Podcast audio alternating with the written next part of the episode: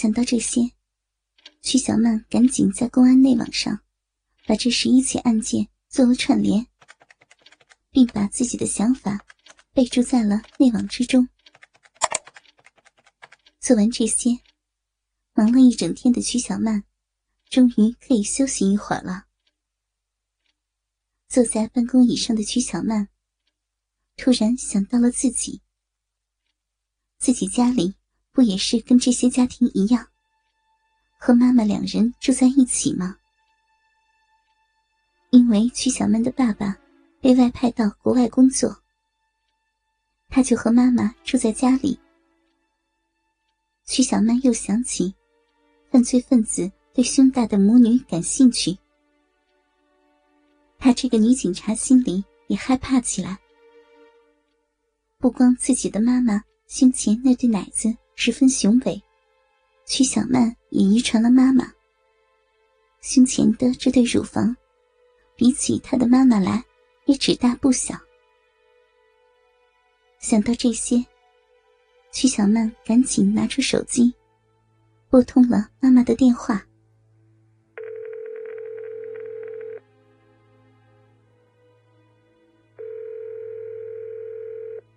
妈，在家里干嘛呢？刚跳完广场舞回家，准备洗澡呢。找妈妈有事儿吗？说话的是曲小曼的妈妈张玉玲。一个四十八岁的成熟妇女。啊，没事儿，我今天晚上加班就不回去了。你一个人在家里一定要锁好门窗。曲小曼没有对自己的妈妈张玉玲说出案情，因为涉及到了保密条例。专门给妈妈打电话，就是说这些呀。妈妈知道了。好了好了，你先忙啊，妈妈去洗澡了。说完，张曼玲就挂断了电话。跟妈妈嘱咐完，曲小曼也没什么事情了。劳累了一整天，身心特别的疲惫。曲小曼慢慢的就靠在办公椅上睡着了。第二天一大早，曲小曼就被提前上班的同事吵醒。刚吃完早餐，回到派出所。曲小曼就被副处长严明叫到了办公室里。曲小曼，昨天发生的盗窃案，你在内网上做了并案，上级十分的重视。刚才辖区公安局来电话，让你过去开会呢。严明对他说道：“行，处长，我这就过去。”自己的思路得到了上级的重视。曲小曼十分的开心，打起精神，去了辖区公安局。到了公安局，曲小曼就被领导叫到了会议室里。他发现，会议室里除了台上坐着一个领导，底下还坐着三个和自己年纪差不多大的女警察。大家好，我是分局刑侦一处的队长。我姓张，刚接到上级的命令，由我负责本市这几起入室盗窃女性衣物案件的侦破工作。我刚才仔细浏览了这几起案件的情况，并看了曲小曼同志对于这几起案件的分析研判。我觉得，曲小曼同志的思路十分正确。鉴于人力原因，我就不具体参与案件的侦破工作。由于受害人都是女性，所以我决定由曲小曼同志牵头，你们其他几位负责配合。”张姓警官说道。“请领导放心，我们一定不辱使命，早日破案。”曲小曼率先表态，其他几位女警也纷纷表态。接下来，张姓处长。又交代了一些注意事项之后，就离开了会议室。同志们，案情我想大家都已经十分清楚了。为了早日抓到这个祸害我们女性同胞的犯罪嫌疑人，我们现在就要行动起来。咱们现在分组走访这几起案件的受害人。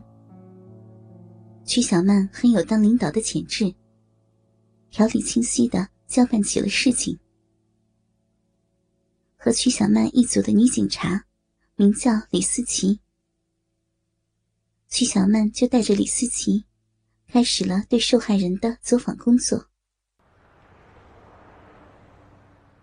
曲姐，啊，你说，怎么还有这么变态的人呢？专偷女人的胸罩和内裤，想着就恶心。李思琪一边开车，一边对曲小曼说道：“ 等你在这儿工作上几年，就不会觉得这些很恶心了。社会上有这方面嗜好的男人，我见过很多，也抓过很多，但是……”像这次一样，专门针对妈妈和女儿的，我还是第一次碰到。曲小曼坐在副驾驶上说道：“啊，还好，我家里有我爸，要不然我也害怕犯罪分子哪天跑到我家里去偷我和我妈的胸罩内裤呢。”李思琪说道：“思琪，这个犯罪分子。”只针对胸大的母女。我想，他不会对你和你妈妈的胸罩和内裤感兴趣的。曲小曼笑着说，还不忘看了看李思琪的胸前。曲姐，你讨厌，还好人家胸不大。李思琪突然发现，胸小还挺好的，虽然不美，但是安全。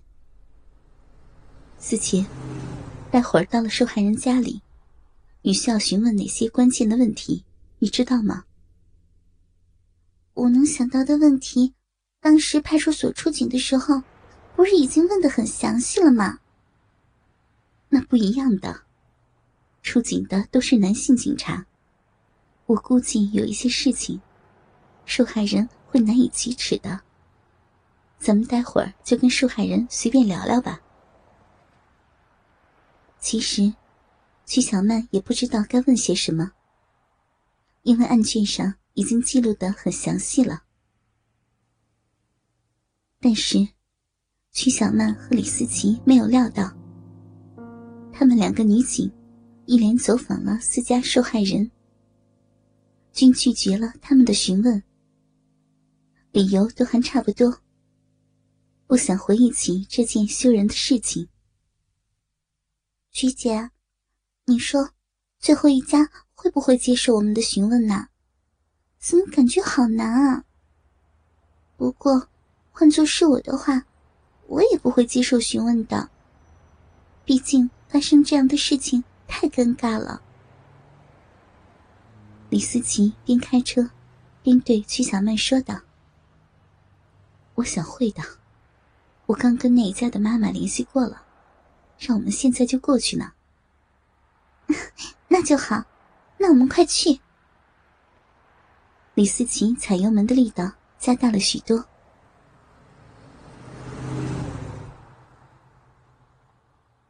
很快，两个女警就到达了最后一个受害人所居住的小区。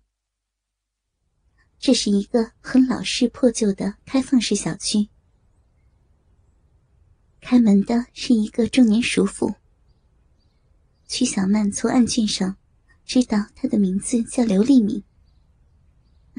刘阿姨您好，我叫曲小曼，这位是我的同事，名叫李思琪。我们今天来的目的是要详细的了解一下上次发生在您家里的盗窃案。曲小曼介绍着。啊，曲警官，李警官。来，坐这儿。刘丽敏热情的招呼两个女警。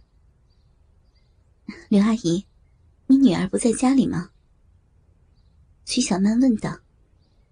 哦，我刚给她打了电话，说马上就回家了。刘丽敏刚说完，门就开了。进门的正是刘丽敏的女儿黄丽。